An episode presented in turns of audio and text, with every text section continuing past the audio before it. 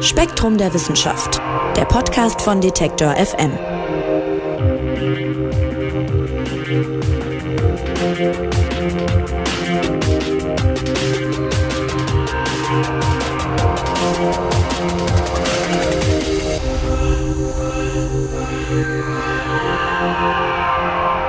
Hallo und herzlich willkommen hier beim Spektrum Podcast. Mein Name ist Marc Zimmer und ich freue mich, dass ihr dabei seid. Bei uns wird's heute kulinarisch. Wir sprechen über Chia, Acai, Goji, Avocado und Co.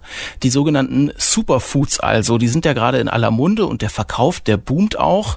Kein Wunder, sie sollen ja besonders gesund sein und ihre Inhaltsstoffe sollen uns energetischer machen, gesünder, teilweise auch konzentrierter und produktiver. Ebenso sind die Versprechen. Und was super ist, das hat natürlich auch seinen Preis. Die Produkte sind teilweise ganz schön teuer. Das weiß jeder, der sich schon mal eine Acai Bowl kaufen wollte. Und da stellt sich natürlich die Frage, lohnt sich das Ganze? Das Magazin Spektrum Gesundheit hat sich deshalb kürzlich gefragt, wie super sind denn Superfoods nun eigentlich? Und das wollen wir klären, und zwar mit Spektrum-Redakteurin Alina Schadwinkel. Hallo Alina. Hallo Marc. Alina, bist du heute schon mit einer Matcha Acai Bowl in den Tag gestartet oder wie, wie, wie sieht dein Superfoods-Konsum aus? Ja, lieb, dass du fragst, aber Matcha ist wirklich so gar nicht mein Ding. Ähm, was es gab, es gab Kokosjoghurt mit Heidelbeeren, Nüssen und einem Löffel von meinem selbstgemachten, im Ofen gerösteten Erdnussbutter Honigmüsli. Ja, auch nicht schlecht, nicht übel. Ja, ja, und wenn ich, während ich das so sage, merke ich, das klingt jetzt auch irgendwie nur bedingt weniger fancy, aber ich esse es, weil es äh, mir tatsächlich sehr, sehr gut schmeckt, weil ich weiß, was drin ist. Und außerdem, ich war laufen und danach finde ich so eine Joghurt-Obst-Kombi halt einfach am besten. Das stimmt wohl. Das kann ich, kann ich nur bestätigen von meinen Laufaktivitäten, die zwar sehr schwach ausgeprägt sind, aber das Essen danach stimmt immer. äh, gut, lass uns über äh, Chiasamen, Goji-Beeren, Quinoa und Co. reden. Das sind ja alles keine neuen Produkte. Das gibt's alles äh, schon lange. Vielleicht können wir noch mal kurz einen Blick zurückwerfen. Wie kam es denn überhaupt zu diesem Superfoods-Hype, der jetzt seit einigen Jahren vorherrscht? Wie hat der angefangen? Ja, wann beginnen und wie entwickeln sich Trends? Das ist echt eine gute Frage. Und die nächste ist dann wahrscheinlich auch, wer bekommt davon überhaupt was mit? Ja, also ich wage ja zu behaupten, dass sowas häufig in den Großstädten und in gewissen Blasen sehr gut funktioniert, ähm, dann irgendwann erweitert durch gewisse Gesundheitsmagazine und ähnliches ähm, und dann jetzt mit den mit Social Media, diversen Influencern und so weiter und so fort einfach noch mehr in die Welt getragen wird. Ähm, wann das genau angefangen hat, das lässt sich irgendwie gar nicht beziffern. Auch weil ja tatsächlich immer mal wieder das eine ein Superfood ist und dann ist das nächste aber noch super, super, superer. Also, womit du vollkommen recht hast, das gibt's alles schon sehr, sehr lange. Also nehmen wir Chia. Ähm, diese Samen, die dienten schon in der Maya-Zeit als Grundnahrungs- und Heilmittel und sollten damals schon Energie, Ausdauer und Kraft spenden. Oder die Goji-Beeren, ja, das sind diese süß-säuerlichen Beeren. Ähm, die landen sehr häufig und äh, traditionell in chinesischen Suppen oder die kommen in Asien als Kräutertee auf den Tisch. Oder Avocados, das sind ja auch so Exoten, die es vor ein paar Jahrzehnten in Deutschland gar nicht so in den heute bekannten Mengen im herkömmlichen Supermarkt gab, aber eben zuletzt, und das meint tatsächlich über viele Jahre, immer weiter äh, verbreitet wurden und immer häufiger gekauft und immer stärker importiert wurden. Und also was wir klar sehen, ist, dass eben sehr viel Marketing, also dieses, dieses Lebensmittel, dieses Nahrungsmittel ist super für dich, tatsächlich zu einer erhöhten Nachfrage geführt hat. Plus also Randnotiz, manches davon schmeckt ja tatsächlich auch gar nicht so schlecht und ist irgendwie auch mal eine schöne Abwechslung. Und dann hat sich in den vergangenen Jahren eben verstärkt der Gedanke durchgesetzt, dass diese Exoten mehr für uns tun können, als das heimische Lebensmittel können. Das ist ja auch das, was ich von allen Seiten so als Verbraucher höre. Diese Superfoods, die machen mich, die machen mich super. Also sie machen mich äh, attraktiver, machen meine Haut jünger, machen mich gesünder und so, bringen mein Gehirn in Schwung. Ja, das ist ja auch das, also es ist ja so ein bisschen das Positive an diesem Trend, was man so möchte, äh, wenn man das so sagen möchte, dass hinter diesem Interesse an den vermeintlichen Superfoods oft der Wunsch steckt, sich gut zu ernähren, um eben fitter, vitaler und gesünder zu sein. Das ist ja erstmal eine super Motivation, ähm, weil daraus schließe ich jetzt wiederum, dass die Menschen wissen, wie wichtig Ernährung nebst Bewegung für das Wohlbefinden ist. Das, das Negative ist aber eben, dass ähm, diese Erwartung, ja, dass es einem dank super Früchten oder Samen oder was auch immer super geht, sich einfach sehr oft nicht erfüllen wird. Das, das kann sie halt einfach gar nicht. Ja, und darum geht's gerade in Spektrum Gesundheit. Also das alles, diese ganzen super Effekte, die sind wissenschaftlich gar nicht so dolle belegt, schreibt ihr. Ja? Ja, stimmt auch. Schreiben wir nicht nur, stimmt sogar.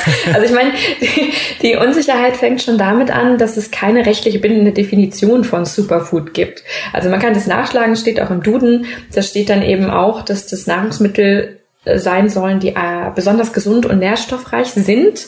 Ähm, ich würde fast sagen, dass sie also das noch mehr einschränken, ja, und sagen, sie haben den Ruf, besonders gesund und nährstoffreich zu sein. Und es ist halt mal die Avocado, die besonders super sein soll, mal Quinoa, mal sind es die Goji-Beeren oder eben all diese anderen Dinge. Und da mag mit der Zeit der Eindruck entstanden sein, dass die nachgesagten Superkräfte der Superfoods wissenschaftlich erwiesen sind. Doch dem ist halt nicht so.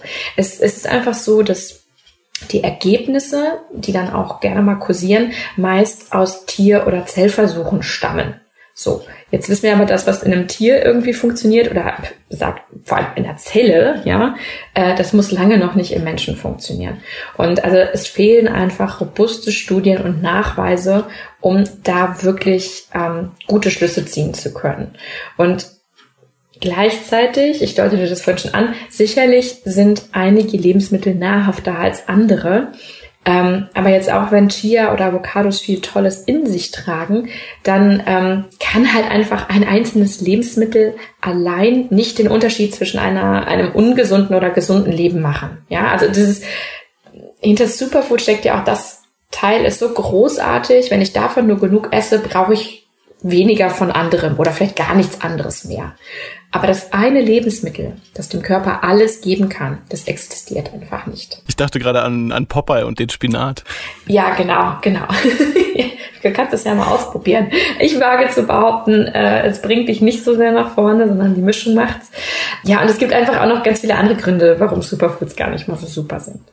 Ja, lass uns doch äh, vielleicht nacheinander mal so ein paar der bekanntesten Superfoods durchgehen. Ich würde mal für den Anfang Chiasamen in den Raum werfen. Die kommen ja wirklich zuhauf zum Einsatz mittlerweile. Wie sieht's denn da aus? Superfood oder doch nicht? Also Chiasamen liefern tatsächlich eine gehörige Portion Omega-3-Fettsäuren. Diese Fettsäuren braucht der Körper etwa für flexible Zellwände und um Botenstoffe zu bilden. Und man weiß schon, dass so reichlich Omega-3-Fettsäuren in jedem Fall gut für die Herzgesundheit sind. Also vor allen Dingen, wenn man sie anstatt dieser gesättigten Fette zu sich nimmt. Aber ob sie jetzt wirklich dabei helfen, sich besser zu konzentrieren, das ist eine so eine Behauptung, die mit Chiasamen verbreitet wird. Oder dass man sich das besser erinnern kann, wenn ich nur möglichst viele Chiasamen esse. Das ist überhaupt nicht klar. Und speziell im fortgeschrittenen Alter äh, scheint es also wenig bis gar nicht zu helfen, ja, wenn man Chia ist. Also das geht aus einem aktuellen Review hervor. Also eher kein Superfood. Wie sieht's denn mit Goji-Bären aus? Die habe ich jetzt auch im Spektrum-Magazin gelesen, sollen besonders gut sein gegen die berüchtigten freien Radikalen, ja. was immer so ein bisschen klingt wie so eine politische äh, Splittergruppe, aber gemeint sind äh, gesundheitsschädliche Moleküle. Genau. Ähm, vielleicht ganz kurz nochmal zu diesen Goji-Bären äh, für euch alle da draußen, die sich fragen, was ist denn das denn jetzt schon wieder? So, das sind diese roten, länglichen, süß-säuerlichen Dinger. Ähm, wenn man da drauf beißt, dann sind die noch zäher als Rosinen und bleiben so ganz hervorragend in den Zähnen stecken. Ja, also jedenfalls, ähm, genau, also die sind durchaus reich an Nährstoffen. Ja, da stecken Kohlenhydrate drin, Ballaststoffe, Eiweiß und Fett. Da sind viele Vitamine drin und diverse Mineralien und so. Also die sind echt gut kompakt gepackt mit Zeug, was super klingt, aber nur weil viel in so einer Beere steckt, muss ja nicht viel bewirken. Ne? Also das gilt natürlich irgendwie für alle anderen Lebensmittel auch. Das, der Körper muss das ja irgendwie auch verwerten können. Und Jetzt brachtest du noch diese freien Radikale an. Genau, da sollen Goji-Bären ganz besonders toll mit umgehen können. Diese freien Radikale, das sind, wie du gesagt hast, Moleküle oder auch Ionen oder Atome mit einem ungepaarten Elektron, die der Körper unter anderem während verschiedener Stoffwechselprozesse eigentlich auch selbst bildet. Können aber auch durch Rauchen oder UV-Licht oder so, also durch Einflüsse von außen entstehen. Und diese freien Radikale sind hochgradig reaktiv, weil sie halt frei sind und die sind gar nicht so gerne frei und allein. So, das heißt, die wollen sich immer an irgendwas binden. Und ähm, wenn jetzt besonders viele von diesen rum rumschwirren im Körper, entsteht etwas, das nennen Forscherinnen und Forscher oxidativen Stress. Und das wiederum kann dann dazu führen, dass äh, Moleküle, Zellen und Gewebe geschädigt oder zerstört werden. So.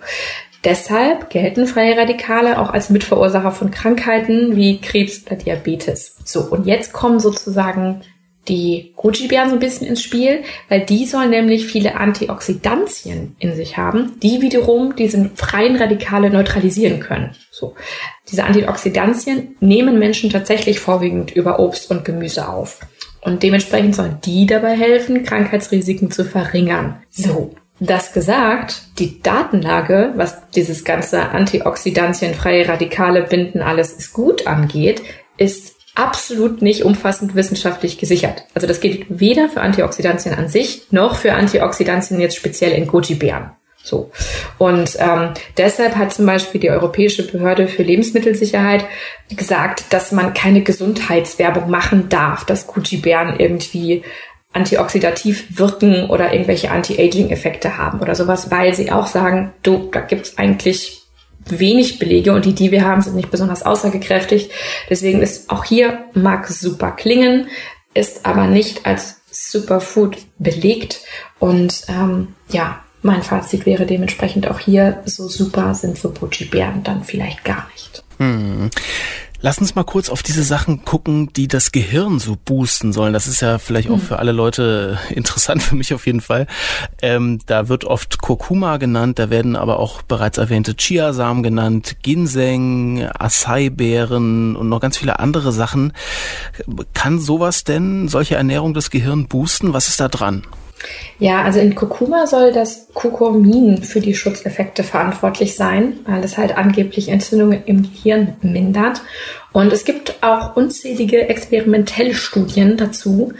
Aber ich, ich wiederhole mich, auch hier gilt, es gibt sehr wenig Studien. Und zwar gibt es in diesem Fall Studien mit Menschen, aber ähm, da sahen Forscherinnen und Forscher keine Wirkung auf das Gehirn. Also im Fall von Kurkuma und Kurkumin nicht mal in hohen Dosen.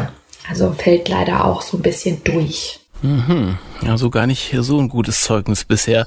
Ich, ich hätte aber auch ein gutes Beispiel, zumindest also ein bisschen positiver. Gerne. Matcha. Matcha-Pulver, das, was ich so Matcha. gar nicht mag. Ich wollte gerade sagen, da kannst du jetzt wenig von profitieren, dass es, dass das super ist. Inwiefern ist das denn super? Matcha macht im Grunde wach, ne? So ein bisschen kommt oft in Tees so gerieben äh, und äh, macht uns munter. Ja, genau. Also Matcha-Pulver oder überhaupt Matcha, das ist halt, sind gemahlene Teile von Grünteesorten.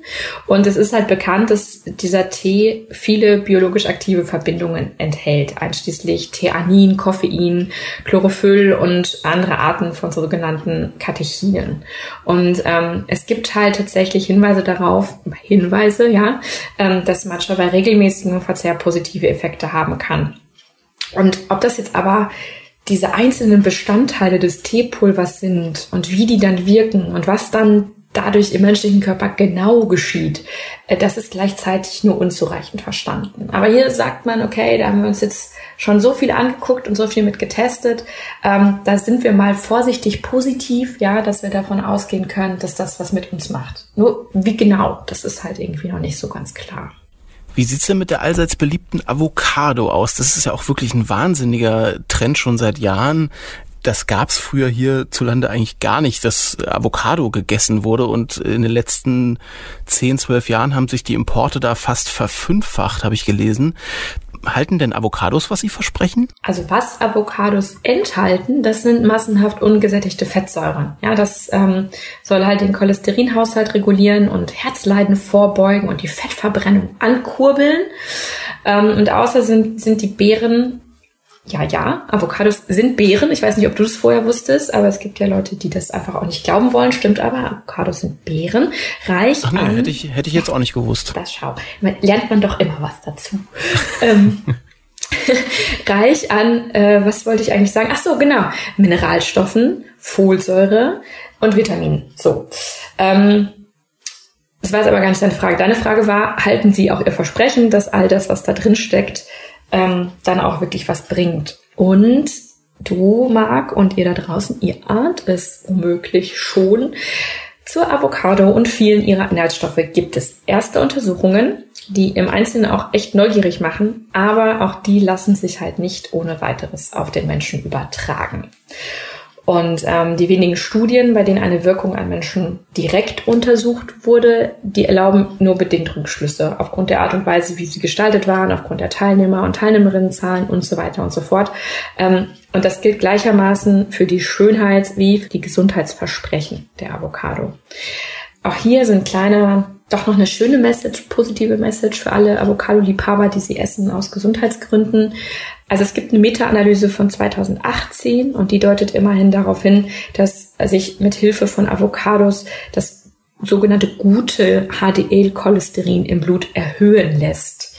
Gleichzeitig jedoch hilft sie jetzt nicht dabei, ungünstige Blutfette zu verringern oder so, also die bleiben unverändert. Okay. Wieso gibt es eigentlich nicht so viele Studien am Menschen? Ich meine, es sind doch alles äh, Sachen, die man einfach essen kann und dann könnte man einfach gucken, wie sich das halt auf die Menschen auswirkt. Oder hat das einen wissenschaftlichen Hintergrund, den ich gerade nicht verstehe oder nicht sehe als Laie? Ah, das ist eine sehr gute Frage. Es spielen ja einfach sehr, sehr viele Faktoren rein. Also du müsstest dann ja sicherstellen, dass alle wirklich, also deine eine Gruppe wirklich nur das isst und gar nichts anderes. Und die müssten auch alle ganz über ganz lange Zeit dasselbe machen. Ähm, also auch nicht rauchen, nur bestimmte Sachen trinken, am besten auch alle gleich schlafen, vielleicht auch alle im gleichen Maßstab arbeiten und bloß nicht einer mehr Stress haben als der andere oder so. Und deine Kontrollgruppe müsste eben dann keine Avocados jetzt zum Beispiel essen und äh, alles andere aber auch irgendwie gleich machen mein Punkt, es gibt einfach unfassbar viele Faktoren, die sich auf den Körper auswirken. Und das müsstest du irgendwie alles rausrechnen können. Das geht auch oft zu einem bedingten Maß, aber eben jetzt nicht komplett. Und ähm, diese Stoffwechselprozesse im Körper sind halt auch ultra kompliziert. Und selbst wenn mir das alles gelingt, dann hätte ich ja auch wirklich nur eine Momentaufnahme. Also ich müsste das dann ja auch über einen langen Zeitraum beobachten, um zu sehen, ja, welche Menge über welchen Zeitraum sich eigentlich irgendwie auswirkt. Das geht, wenn du massenhaft äh, Daten hast. Wie gesagt, dann kann man auch sehr viel, sehr schön rumrechnen. Ich erkläre das hier gerade sehr grob, ich weiß. Aber das ist einfach super schwierig. Also es ist die Krux bei jeder Ernährungsstudie. Und wenn, ja, Genau. Und dann kann man vielleicht viele, viele, viele Studien dazu haben und dann kann man eben so ein Review haben und dann irgendwie eine, so eine Mischkalkulation machen und daraus Rückschlüsse ziehen. Aber so eine Einzelstudie, ähm, es ist einfach viel zu aufwendig, viel zu kompliziert. Das lässt sich, es ist ein Ding der Unmöglichkeit, wenn wir ehrlich sind. Also kleines Zwischenfazit, äh, Superfoods wirken schon, wirken durchaus auch positiv, aber sind eben vielleicht nicht so super wie ihr Ruf. Äh, mal umgekehrt gefragt, äh, können die auch ungesund sein? Oh ja, genau. Ich, ich, ich sage tatsächlich einfach jetzt mal weiterhin vermeintliche Superfoods, ja, weil ich mich tatsächlich mit dem Begriff auch weiterhin schwer tue. Also frisch sind diese vermeintlichen Superfoods mhm. meist reich an wertvollen Inhaltsstoffen. Das hast du, hast du gerade auch nochmal sehr gut gesagt. Allerdings müssen wir auch mal bedenken, so frisch sind die ja hierzulande fast gar nicht alle zu kaufen. Also es, oder man kauft sie dann auch gar nicht, weil sie so teuer sind. Das heißt, viele Leute kaufen sie auch getrocknet oder als Püree oder Extrakt oder so. Und das verändert aber die Zusammensetzung. Das heißt, da sind dann gewisse Inhaltsstoffe doch gar nicht mehr drin, die im Original drin wären, oder aber sie sind hoch konzentriert. Und ähm, das bedeutet, dass wenn, dass diese Lebensmittel dann einfach ein gewisses Risiko für Reaktionen im Körper bergen. Also man kann, weiß ich nicht, plötzlich allergisch darauf reagieren. Es gibt das äh, Risiko für Kreuzreaktionen oder Überempfindlichkeiten. Oder auch wer regelmäßig Medikamente nimmt, der sollte möglichst Wechselwirkungen bedenken. Also ein Beispiel, ähm, Goji-Beeren sorgen schon in geringen Mengen, ja, also so geringe Mengen, wie sie zum Beispiel in Marmelade stecken, zu Wechselwirkungen mit Blutgerinnungshämmern wie Makoma oder Comadin. Das heißt, die wirken gar nicht mehr so, wie sie sollten. Ach krass. Und das muss man sich, ja, genau. Und ähm, Normalerweise wird sowas mitgesagt oder das steht auch im Beipackzettel, aber wer liest schon den Beipackzettel? Ne? Also das ist halt echt wichtig, dass gerade bei so exotischen Produkten, und die sind schon noch exotisch, auch wenn wir sie hier kaufen können, aber sie stammen halt nicht von hier und der westliche Körper ist da womöglich noch gar nicht so drauf eingestellt, der kann halt schon stark darauf reagieren.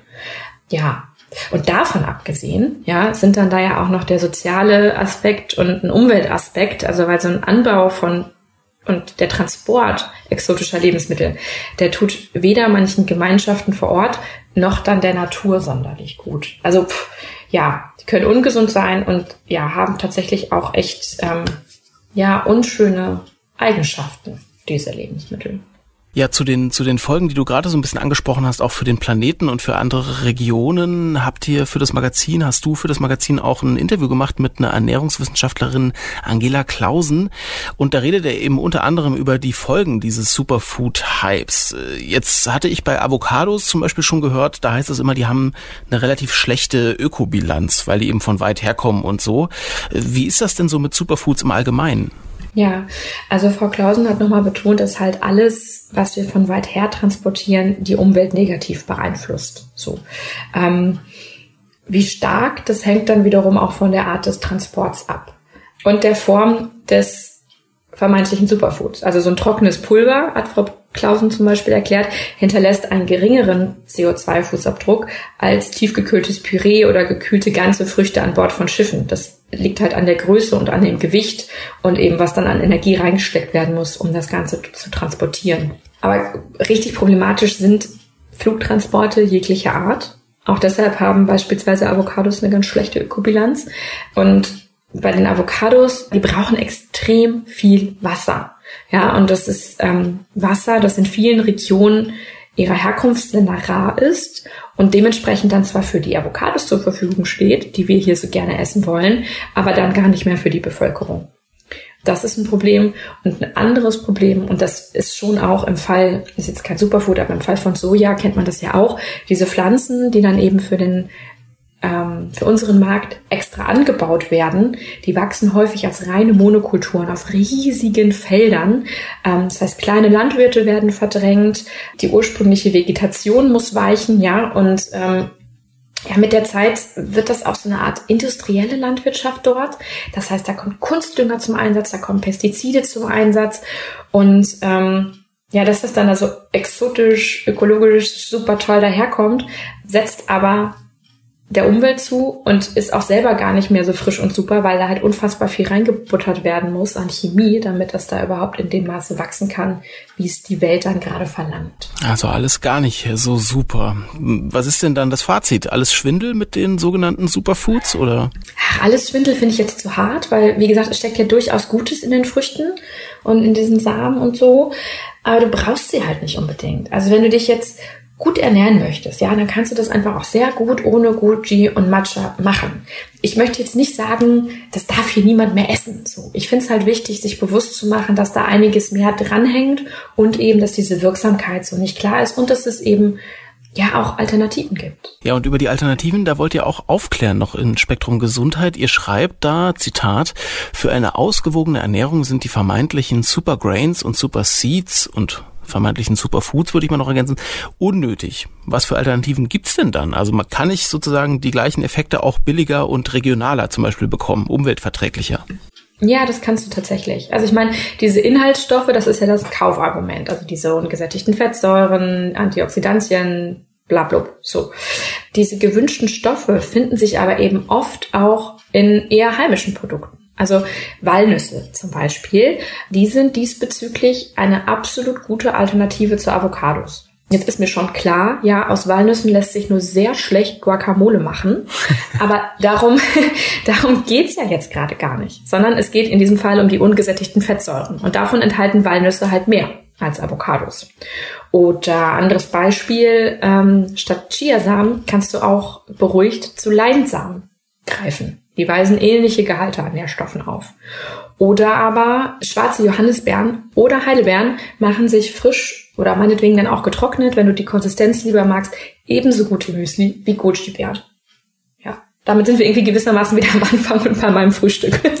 also ich war, ich war sehr froh, als ich bei der Recherche von unseren Gesprächspartnern und Gesprächspartnerinnen gehört habe, dass äh, meine Heidelbeere der Goji-Beere nichts nachsteht, muss ich sagen. Ja, lass uns mal noch über eine, ein Phänomen reden, das mich da noch umtreibt, nach allem, was wir jetzt gehört haben. Ja, bitte. Es ist schon so, dass ich auch in meinem Leben schon die ein oder andere Bowl, wie es sie jetzt gibt, mit diesen Superfoods oder vermeintlichen Superfoods äh, verspeist habe. Mhm. Und ich habe mich danach toll gefühlt. Ist das jetzt ein Placebo-Effekt, der sich nur durch diese ganze positive Werbung ergibt oder, oder war das trotzdem auch gut für mich? Ja, also erstmal in, in deiner Schüssel, in deiner Bowl waren dann ja diverse Beeren und Samen. Ja, das ist schon mal per se ausgewogener als so ein gebutterter Nutella-Toast. Ja, äh, der, der übrigens auch sehr zufrieden machen kann, keine Frage. Aber insofern ist es schon nachvollziehbar, dass sich das gut anfühlt. Und ähm, als jemand, der dich schätzt und mag, mag, muss ich sagen, ich freue mich gerade richtig, weil es hätte für dich auch in Juckreiz, Hautausschlag oder Durchfall enden können. Also so, so ein Overload an ähm, oder so eine vollgepackte Bowl, da, da kann der Körper auch einfach mal echt mit überfordert sein. Aber was du sagst mit dem Placebo-Effekt, das ist schon bekannt, ja. Also ähm, auch das hat Frau Klausen tatsächlich vor Jahren schon mal niedergeschrieben, dass es bekannt ist, dass Superfoods gleich einem Placebo die von Verbraucherinnen und Verbrauchern erwarteten Effekte zeigen. Es klingt das gut, du hast das Gefühl, du tust dir was Gutes, du tust dir jetzt auch nicht per se was Schlechtes. Es ist bunt, es ist unterhaltsam, es schmeckt vielleicht auch noch mal ein bisschen was anderes, als man gewohnt ist. Ja, das kann dich pushen. Aber es ist dann eben nur für diesen Moment. Es ist nicht dauerhaft so, dass du dann irgendwie keinen Diabetes bekommst, nur weil du diese Bowls die ganze Zeit isst. Also dieser direkte Nachweis, der steht, sowas, sowas in der Art, ja, steht halt einfach irgendwie aus. Also, ja, kann sich gut anfühlen, ähm, will auch niemand verbieten. Ja, das machen wir natürlich nicht. Steht jedem frei zu entscheiden, was er oder sie essen mag und rauszufinden, was einem gut geht. Aber die wissenschaftlichen fundierten Beweise für eine direkte Wirksamkeit, die fehlen halt. Und da ändert deine zum Glück gute persönliche Erfahrung leider auch nichts dran. Gut, Alina, und dann lass uns zum Abschluss nochmal auf unsere Ernährung so ein bisschen allgemeiner blicken. Die kann uns ja dabei helfen, Krankheiten wie Diabetes, Herz-Kreislauf-Geschichten, auch äh, Fettleibigkeit vorzubeugen. Und da schreibt ihr, unbestritten trägt sie auch zu unserer Leistungsfähigkeit bei.